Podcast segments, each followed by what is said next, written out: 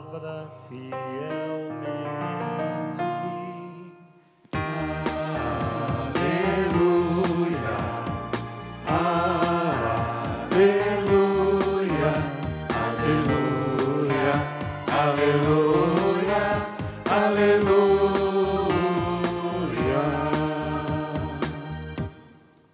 O Senhor esteja convosco. Proclamação do Evangelho de Jesus Cristo, segundo Mateus.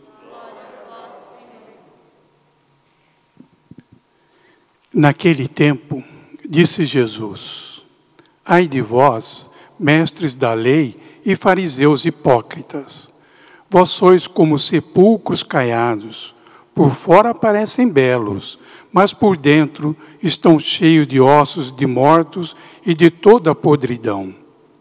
Assim também vós, por fora pareceis justos diante dos outros, mas por dentro estáis cheios de hipocrisia e injustiça.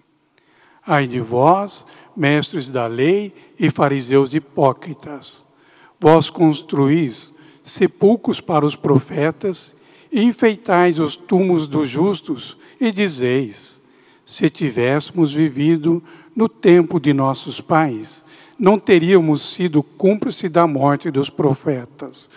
Com isso, confessais que sois filhos daqueles que mataram os profetas.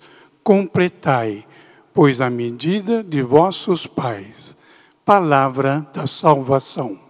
Glória a vós, Senhor, pelas palavras do Santo Evangelho. Sejam perdoados. Santo anjo do Senhor, meu zeloso e guardador, se a ti me confiou a piedade divina, sempre me reges, me guarde, me governa, me ilumina. Amém. Queridos irmãos e irmãs, hoje o Evangelho continua o Evangelho de ontem. Jesus continua fazendo uma crítica aos mestres da lei, aos fariseus, a quem Jesus os chama de hipócritas. E por que hipócritas? Porque estão falando uma coisa e vivendo outra. Ou mais do que isso, estão mostrando ser uma coisa que não são, que por dentro são vazios.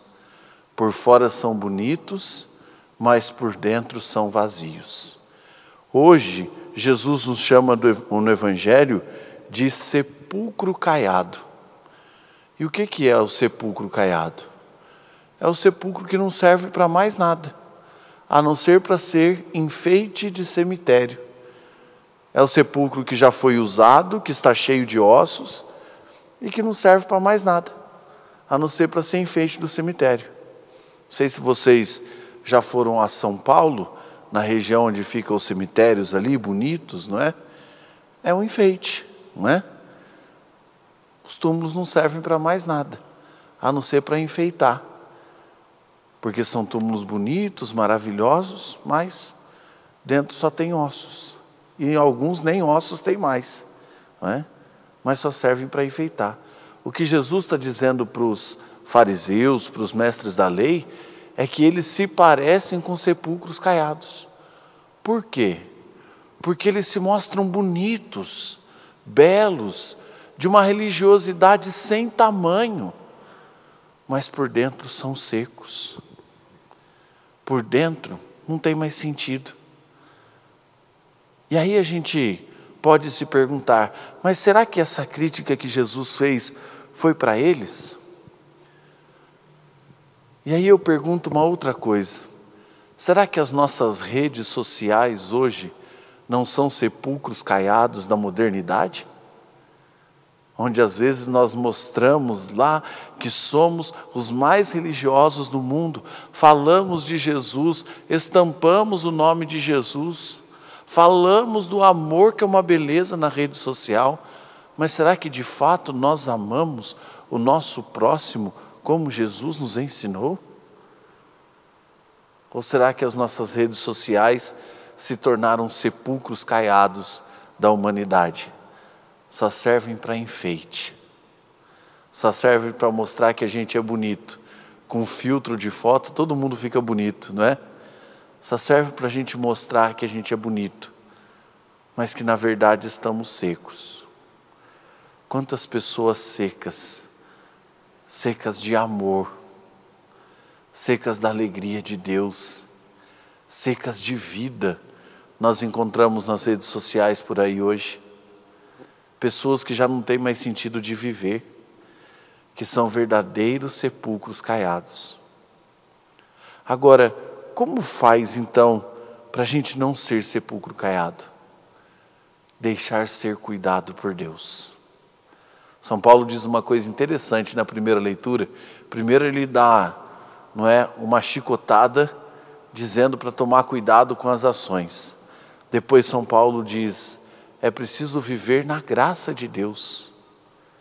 É preciso deixar ser cuidado pela graça de Deus. E como é ser cuidado pela graça de Deus? É se querendo se mostrar para Deus que eu sou perfeito? Querendo se mostrar para Deus que eu sou o mais belo, o mais bonito de todos? Não. É me colocando de maneira verdadeira nas mãos do Senhor.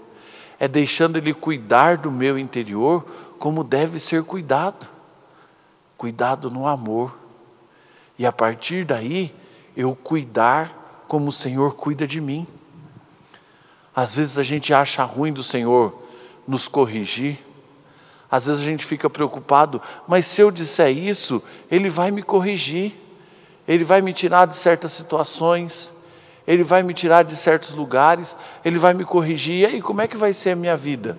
Pois bem, Deus corrige mesmo, mas Deus corrige para cuidar.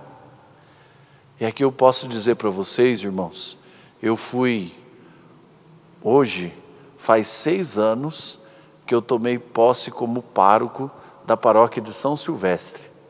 Fiquei dois anos e meio lá. Fui pároco lá por dois anos e meio.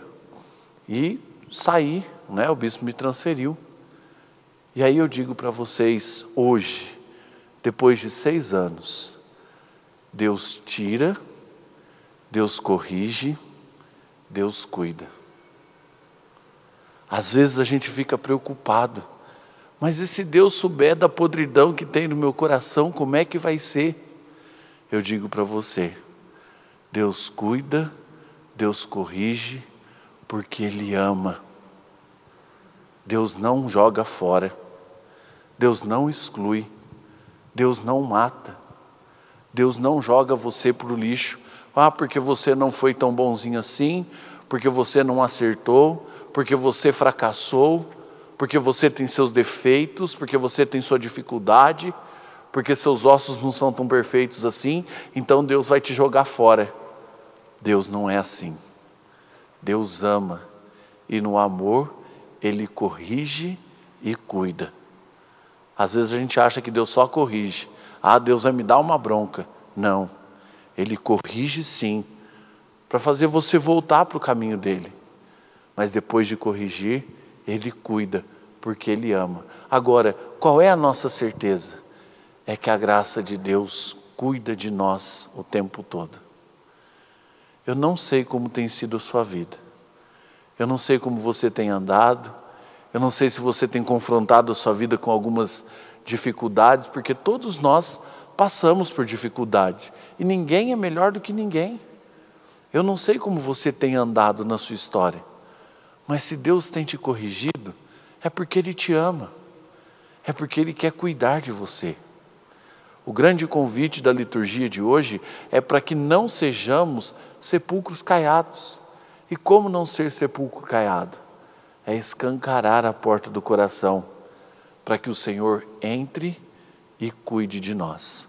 Corrija o que tem a corrigir, o que tem que corrigir, cuide o que tem que cuidar mas o mais importante é deixar ser amado por Deus. E a graça de Deus que habita no meio de nós possa permanecer em nosso coração. Por isso que São Paulo diz na primeira leitura de hoje, que a graça de nosso Senhor Jesus Cristo permaneça com todos vocês. Que a graça de nosso Senhor Jesus Cristo permaneça no coração e na vida de todos vocês, corrigindo, cuidando, mas principalmente deixando ser amado e amar com o mesmo amor que Ele nos ama. Convido você a colocar a mão no teu coração, fechar os seus olhos e rezar com o Senhor.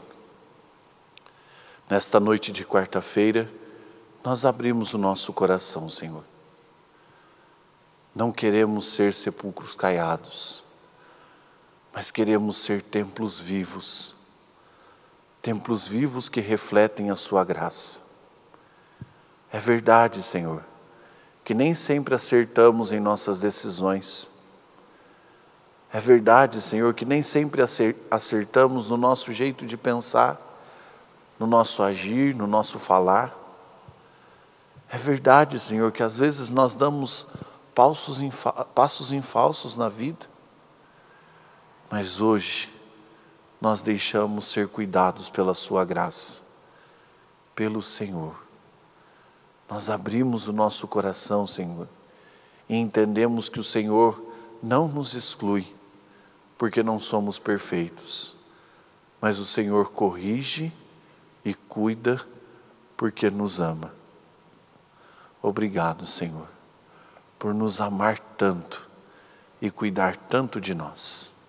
Muito obrigado, Senhor. Te amarei, Senhor, te amarei, Senhor. Eu só encontro a paz e a alegria bem perto de ti. Te amarei, Senhor, te amarei, Senhor. Eu só encontro a paz e a alegria bem perto de ti. Permaneçamos sentados, vamos cantar fazendo o nosso ofertório.